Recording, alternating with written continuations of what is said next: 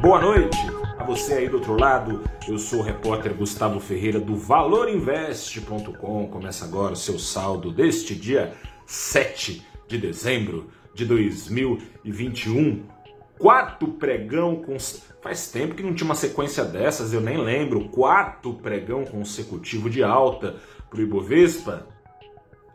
Mas foi difícil chegar lá, viu? Te conto agora, o índice chegou hoje a disparar mais de 1,7% no embalo do ritmo global, mas esfriou boa parte dessa alta, devolveu é, parte dos ganhos, fechou, chegou a bicar quase ali para o empatado, fechou com alta de 0,65% no fim do dia, retomou pelo menos o posto dos 107 mil pontos. Acontece o seguinte: lembra a novela da PEC dos precatórios? Como esquecer? Ela parecia já bem próxima do final, desde que foi aprovada no Senado, né? Faltava então só a Câmara receber, tralital e pau na máquina.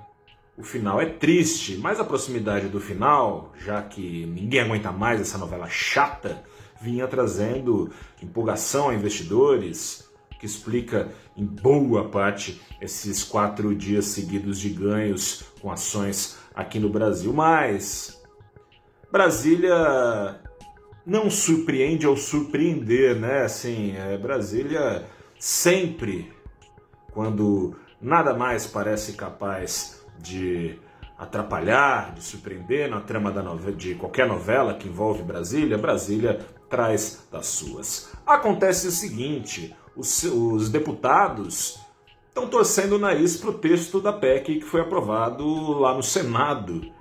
Então, como é que fica? Fica que agora estão tentando um desenho aí para chama o açougueiro fatiar a PEC dos precatórios para tirar da frente pelo menos um meio de pagar o Auxílio Brasil de 400 reais prometido pelo presidente e candidato Jair Bolsonaro e o resto da PEC, calote imprecatório, coisa e tal, o que, que vai ficar dentro desse teto de gastos que vai para casa do vinagre, coisa e tal, isso tudo ficaria só para fevereiro. Sabe-se lá em que condições, sabe-se lá se até lá vai ser aprovado, se vai continuar tendo clima político e sabe-se lá com que jabuti dentro dessa PEC dos precatórios, que periga agora também mudar de novo no Senado, que manda de novo, é, mudar de novo na Câmara, que manda de novo para o Senado. Olha, no meio disso tudo, então, teve essa devolução de ganhos, especialmente pelo canal das ações dos bancões que vinham se recuperando, né, desde a aprovação no Senado da PEC dos precatórios, e esfarelar a paçoca fechar em baixa, ação da Vale, outra ação é, que é um canal importantíssimo e grande para aumentar a exposição à Bolsa Brasileira, enquanto o minério disparava 8, 8, 8% minério, a ação da Vale surpreendeu não por subir, mas por subir tão pouquinho, 0,74% só. Petrobras ainda subiu ali mais de 2%, no caso das ações ordinárias, aquelas que dão direito a votos em assembleia, quase 3% de alta, mas o petróleo fechou em 4% de alta, enfim tem essa apreensão. Mas, já cantei a bola. Minério para cima, petróleo para cima, bolsas em disparada lá fora por causa da esperança de que a Omicron não seja nenhum bicho-papão, muito pelo contrário. Os dados preliminares vão dando conta de que sim, a variante Omicron tem a rapidez de um rastilho de pólvora, mas pode não ser nada mais do que isso, rápida.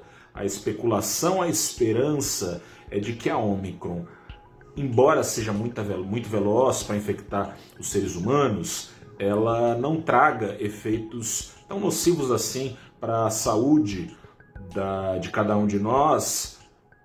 E se assim for, especula-se que a Omicron tem até o poder de, quem sabe, acelerar o fim da pandemia pode fazer o trabalho que as vacinas não estão fazendo nos países que não têm vacinas, especialmente os países pobres, ou nos países ricos, caso dos Estados Unidos, caso de alguns países da Europa, caso, enfim, de alguns países pelo mundo negacionistas, em que há vacinas, mas a população não vai tomar.